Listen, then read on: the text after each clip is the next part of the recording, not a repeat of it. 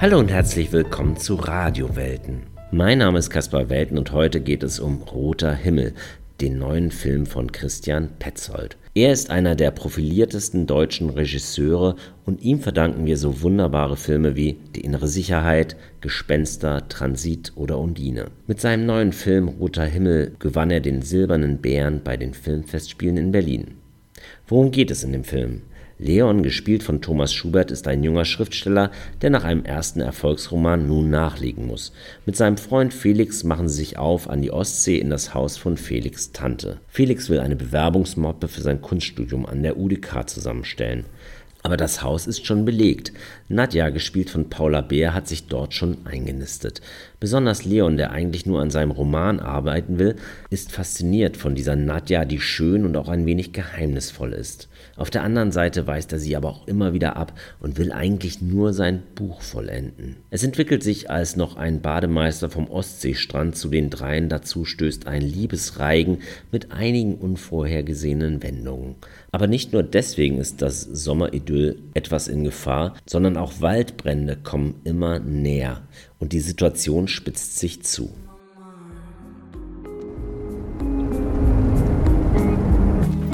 Toll. Hallo? Sag doch mal. Ja, wir werden nicht allein sein. Ich brauche meine Ruhe, meinen eigenen Platz zum Arbeiten. Nichte einer Arbeitskollegin meiner Mutter. Nadja. Kommst du nicht mit? Nein, wirklich, die Arbeit lässt es nicht zu. Schade. So ein Arschloch, ich bin so ein Arschloch.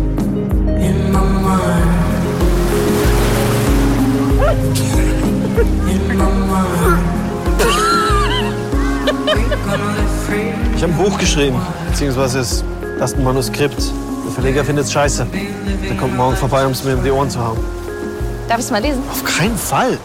Also versteh mich nicht falsch, aber eine falsche Bemerkung, ein blöder Kommentar. Schon gut. Ich hab's verstanden.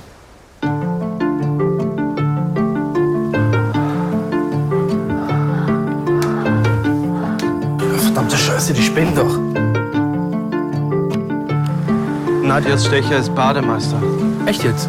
Ist zumindest der, der letzte Nacht bei ihr war.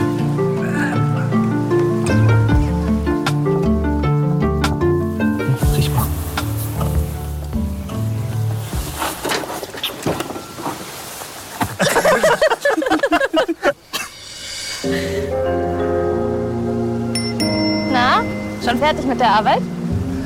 Die ist ja nett, die Nadja. Ja, sie macht sich Sorgen. Worüber macht die sich dann Sorgen? Wegen der Waldbrände. Asche! Asche! Wir kriegen das Feuer nicht unter Kontrolle. Felix meinte, dass heute Nacht das Meer leuchtet. Hast du es schon mal gesehen?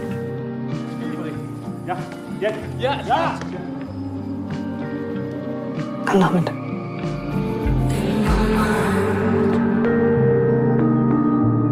Am letzten Mittwoch waren der Regisseur Christian Petzold, Thomas Schubert, der den Leon spielt, und Langston Übel, der den Felix spielt, in den Zeise-Kinos zu Gast.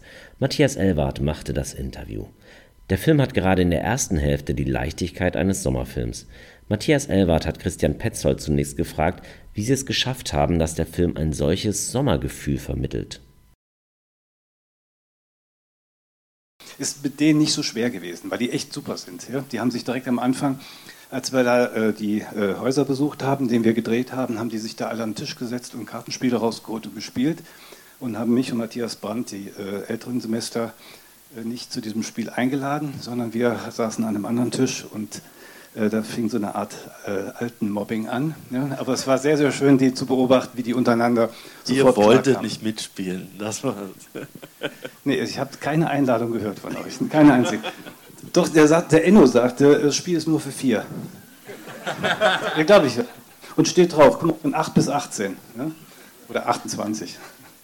Ja, also für uns, also für mich fing es so an, dass ich ähm, irgendwann mal einen, einen Anruf von meiner Agentin bekommen habe, ähm, mit dann komplett schockiert, die Frau, äh, die mir dann sagt, äh, Christian Petzold bietet dir die, Haupt, die Hauptrolle für seinen neuen Spielfilm an. Ähm, so aus dem Nichts, weil ich, wir kannten uns davor nicht, wir haben uns noch nie gesehen.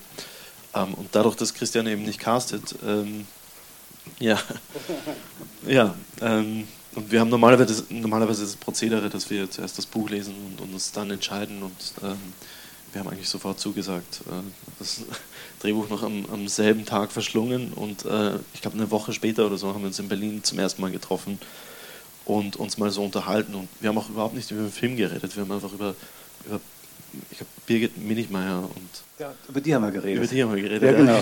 Mit der du jetzt bei Theater spielen wirst. Ja? Genau. Ja. Ich kann mich erinnern, also ich hab, war ein bisschen nervös, ob du sofort zusagst. Wir hatten ja, das war glaube ich sechs Wochen vor Drehbeginn oder so. Ja. Ich meine, bei mir war es aus, ich habe auch einen Anruf bekommen ähm, aus, dem, aus dem Nichts, dass ähm, genau Simone und, und, und du mich gerne treffen wollen würdest. War für mich natürlich auch ähm, ja, unglaublich, weil ich glaube, nicht nur ich, deine Filme extrem, ähm, ja, einfach extrem wichtig sind. Und ähm, ja, ich habe mich erinnert, ich glaube, mir irgendwie zwölf Wecker gestellt an dem Tag. Ähm, bin eine halbe Stunde vorher da äh, hingefahren, zu gucken, ob die Tür auch noch da ist, wie ich sie eigentlich äh, ähm, mal gesehen hatte. Und dann, bin aber dann versucht, ganz lässig dann in die Tür reinzugehen. Hallo, freue mich. Ähm, und mich natürlich auch mit, mit allen Filmen beschäftigt und mit allem, was, äh, und, und auch einfach zu viel wusste. Dann erzähltest du irgendwie von, äh, von deiner Frau oder so. Und ich war so, ja, ich weiß, wie sie heißt. Ähm, aber ähm, ist irgendwie ganz, ganz äh, cool gespielt. Und, und ich glaube, äh, ja, so zu, der Leichtigkeit ist es einfach, ich glaube, diese Reise, die du mit uns machst, ähm, dass du uns diese Drehorte zeigst, das war, das hat für mich wirklich alles verändert, weil das wirklich so ein Schlüssel ist, den du, ähm, ja, weil ich meine, ich, ich, ich erkläre es immer so, wenn man so eine Einladung zu so einer Party bekommt. Ne? Man sieht diese Einladung, hat sofort ein Bild im Kopf und denkt, ah ja, die wird so, so sieht die Party aus und so sieht der Raum aus und dann äh, laufe ich da so rein und es ist aber nie so. Und so ist es ähnlich auch bei, bei, bei, bei, bei Drehbüchern und Szenen. Du liest es und denkst, ah, so würde es sein, aber es ist, es ist nicht so. Und da wir quasi diese Reise machen konnten und äh, uns diese Drehorte angucken konnten, hatten wir wirklich ähm, die Chance, uns mal anders in diese Szenen und Rollen reinzuführen, weil wir einfach diese, ja, den Rahmen kannten. Ähm, und ich glaube, das hat viel geholfen, zu dieser ähm, Leichtigkeit beizutragen. Ja, auch für mich hat das äh, viel geholfen. Wir fuhren dann an den Strand, an dem wir drehen wollten. Und dann bist du und der Enno sofort, habt ihr euch halb ausgezogen oder ausgezogen ins Wasser gestürzt, während Thomas in Klamotten sich unter einen Felsvorsprung gelegt hat und dachte, die, die machen das ja schon wie im Buch. Ja. ja? Und dann bin ich zu dir gekommen, aus, weil, ich, weil ich gemerkt habe, meine, mein Gefühl ist doch bei ihm hier, ja? dem der, der Kackbratze, wie du genannt worden bist. Ja. Insbesondere die Figur des Leon, der im Film, wie wir gerade gehört haben, als Kackbratze bezeichnet wird, ist unglaublich spannend. Das Manuskript, an dem er schreibt und das er später seinem Verleger, gespielt von Matthias Brandt, vorlegen will, überzeugt ihn selbst nicht und nimmt auch keine Form an. Er ist deswegen vom sommerlichen Glück der anderen nur genervt und stößt alle anderen vor den Kopf.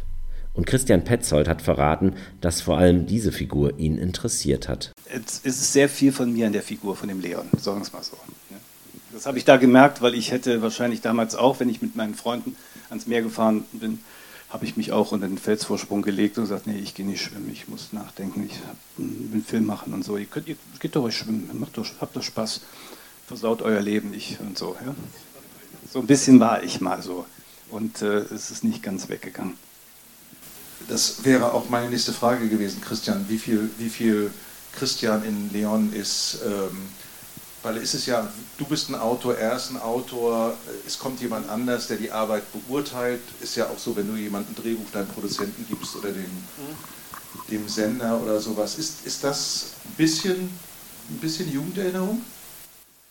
Das ist noch gar nicht so lange her. Also ich weiß noch genau, als ich, äh, äh als ich Undine gesch geschrieben habe, ja, habe ich das äh, der Paula geschickt, weil ich das so ein bisschen für sie geschrieben hatte. Ich war dann in Frankfurt Buchmesse und äh, habe die da getroffen und äh, sagte, du hast das jetzt schon seit sechs Wochen, ich habe nichts von dir gehört. Und die hätte auch den Satz sagen können, weiß doch selber, dass das Bullshit ist. Und das wäre es gewesen. Ja, also die Angst ist immer noch da. Also, und ich war früher so, äh, wie der Leon. Ich bin mal in Italien gewesen mit Freunden in Mailand. Die haben jede Nacht Party gemacht und ich habe getan, als ob ich äh, mich für die Philosophie äh, Magisterarbeit vorbereite. Habe den ganzen Abend Eurosport geguckt. Ne? Diese misanthropische Figur des Leon, der so egozentrisch ist und den anderen ihr Glück nicht zu gönnen scheint, interessierte auch das Publikum sehr. Es kam die Frage an Thomas Schubert, wie er seine Figur, die Rolle des Leon bewertet. Ja, also tatsächlich versucht man das als Schauspieler nicht so zu werten. Ne?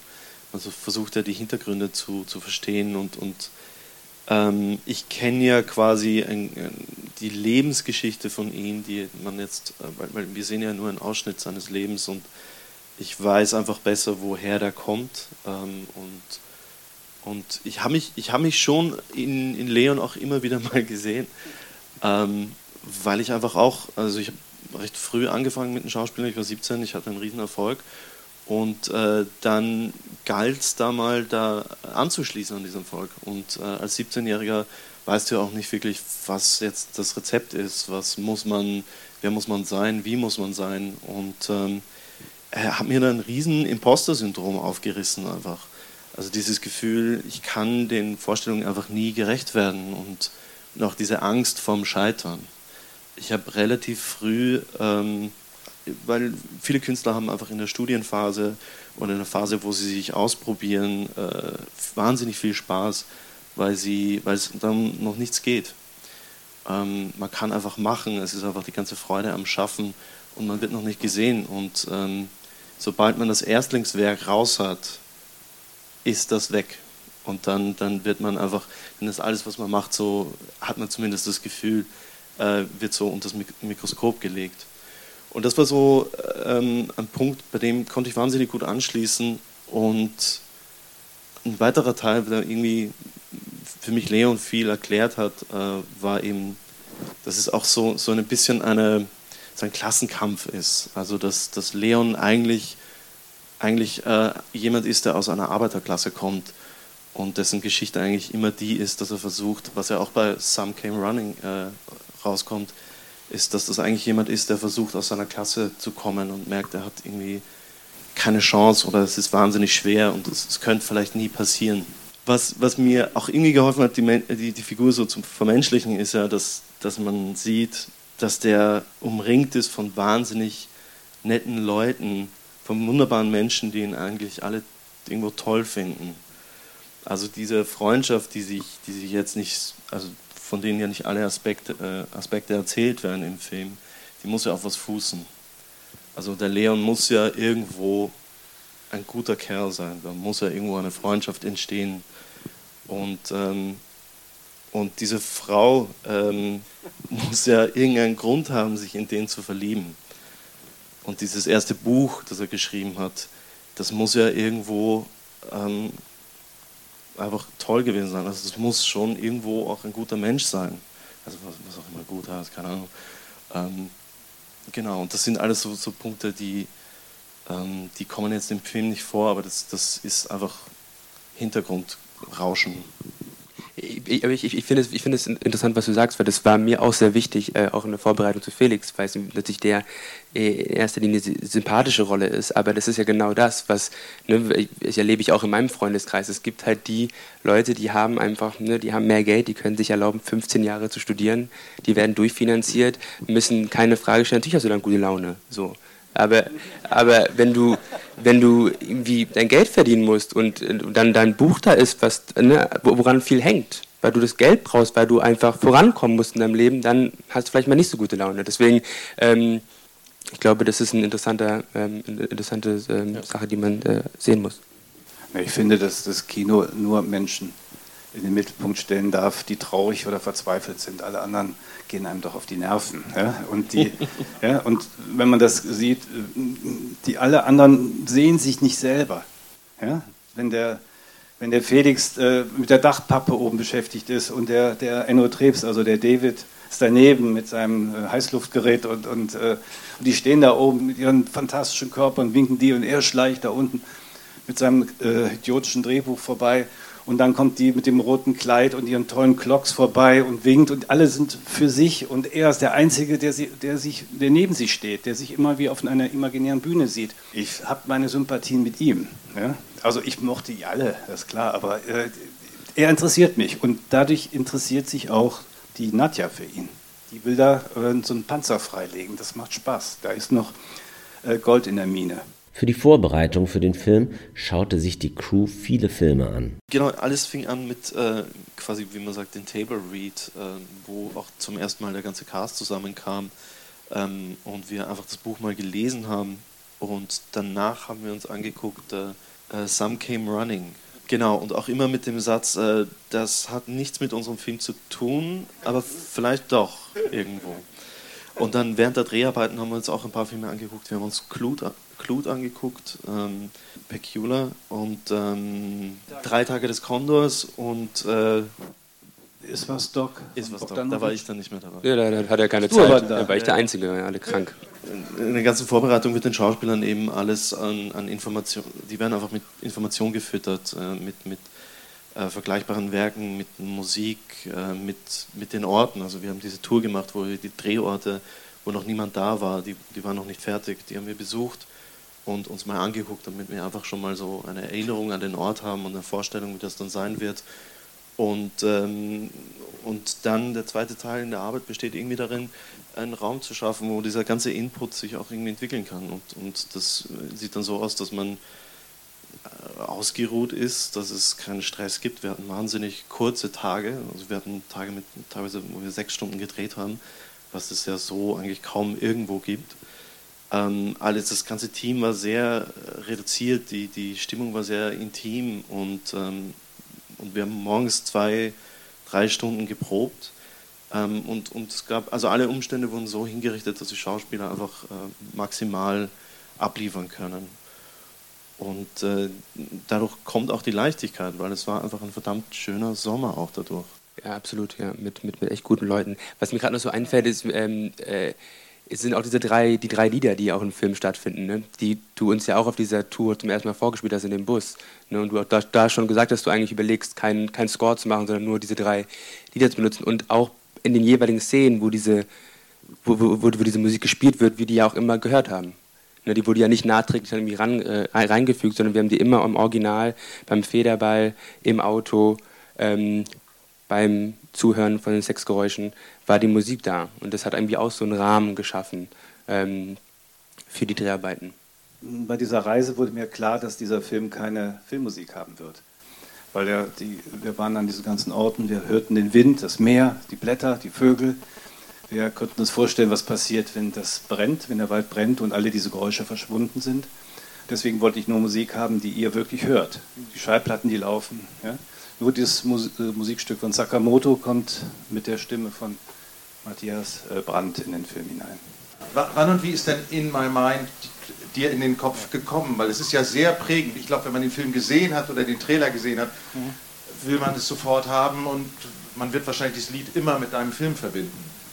Nein, ich, äh, ich bin durch die Kinder so ein bisschen Spotify-Playlist, obwohl ich eine große Vinylsammlung habe, habe ich dann auch zwei, drei Jahre so eigene Playlists gehört im Auto und so. Und das ging mir auf den Sack, muss ich echt sagen. Mir immer dieselben Stücke, die ich toll finde und war dann irgendwie in meiner Welt. Und dann seitdem mache ich das nicht mehr und höre nur noch Radio. Ja? Und das ist natürlich auch manchmal furchtbar, aber manchmal auch toll. Man, man äh, Dinge erfährt oder hört, die man eben nicht erwartet hat. Und da war die Sendung äh, Kompressor, das Magazin für Popkultur im Deutschlandradio Kultur.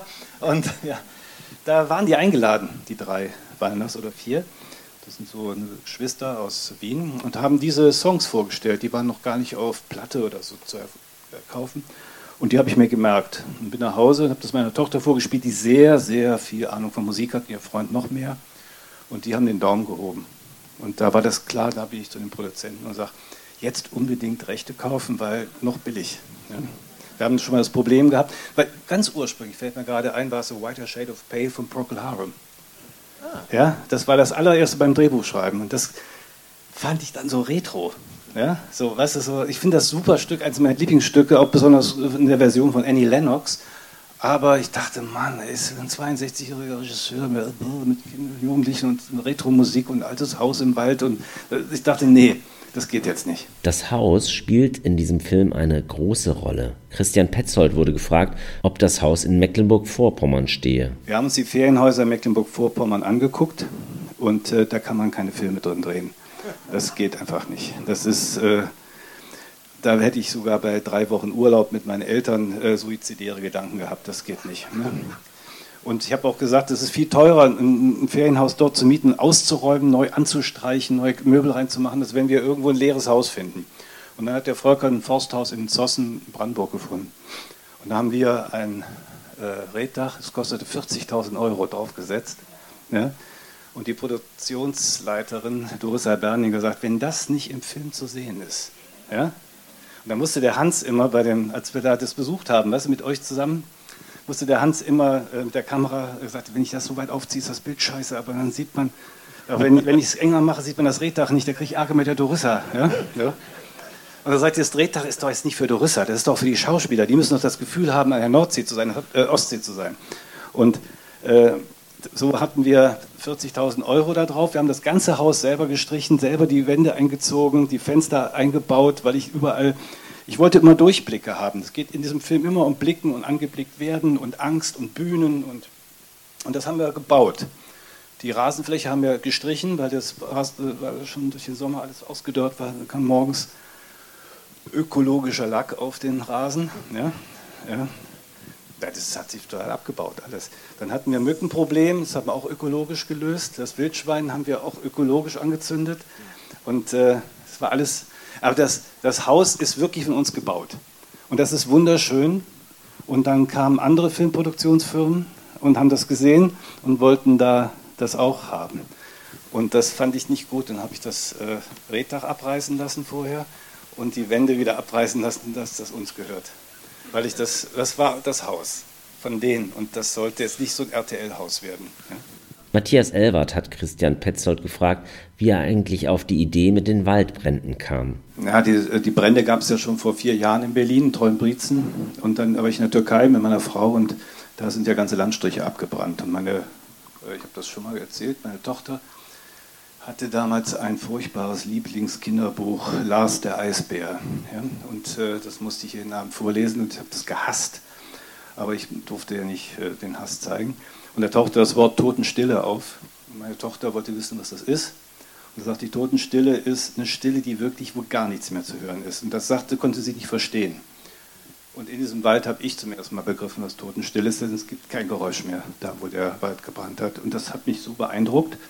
Und dann habe ich äh, das in das Drehbuch äh, reingeschrieben und dann war ich in Amerika und da sollte ich den, den nächsten Film beschreiben, ja, in einem Satz, die machen das ja so pitching-mäßig gerne.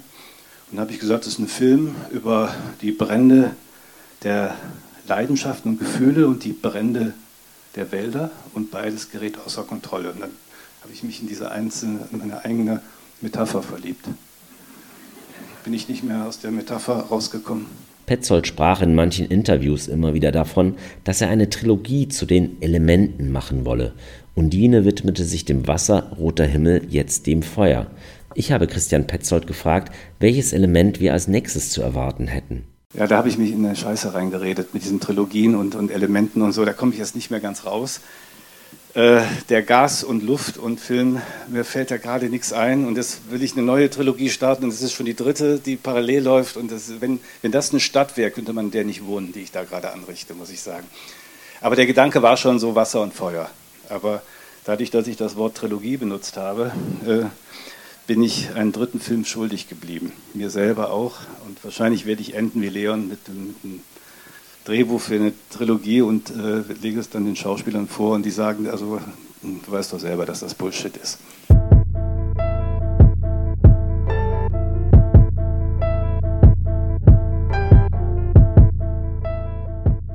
Roter Himmel von Christian Petzold, ein wirklich spannender und faszinierender Film. Das war es auch schon wieder bei Radiowelten. Ich bedanke mich ganz herzlich fürs Zuhören. Ich wünsche euch alles Gute, haltet die Ohren steif und tut nichts, was ihr später mal bereuen werdet.